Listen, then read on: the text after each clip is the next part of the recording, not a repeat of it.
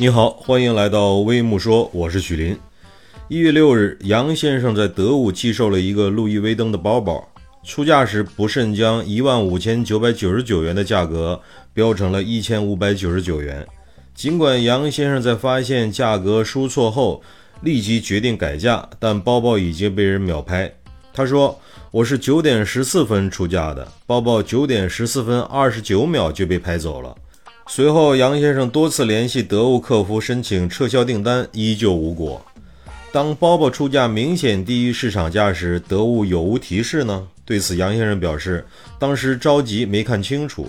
据客服说，有提醒。得物相关负责人回应，在平台上，当卖家出价明显低于商品市场价时，在卖家的系统中会有弹窗提醒，请卖家确认出价是否正确。并需要卖家确认并点击按钮继续出价后，方能出价成功。这个包包售价一千五百九十九，经卖家再次确认后，被买家成功拍下，产生真实交易，形成订单，平台无权干涉。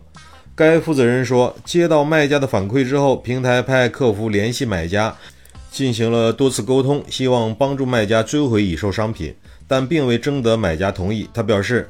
该订单中，卖家与买家之间产生了买卖合同关系。如果行使因重大误解产生的合同撤销权，需通过法律途径寻求解决。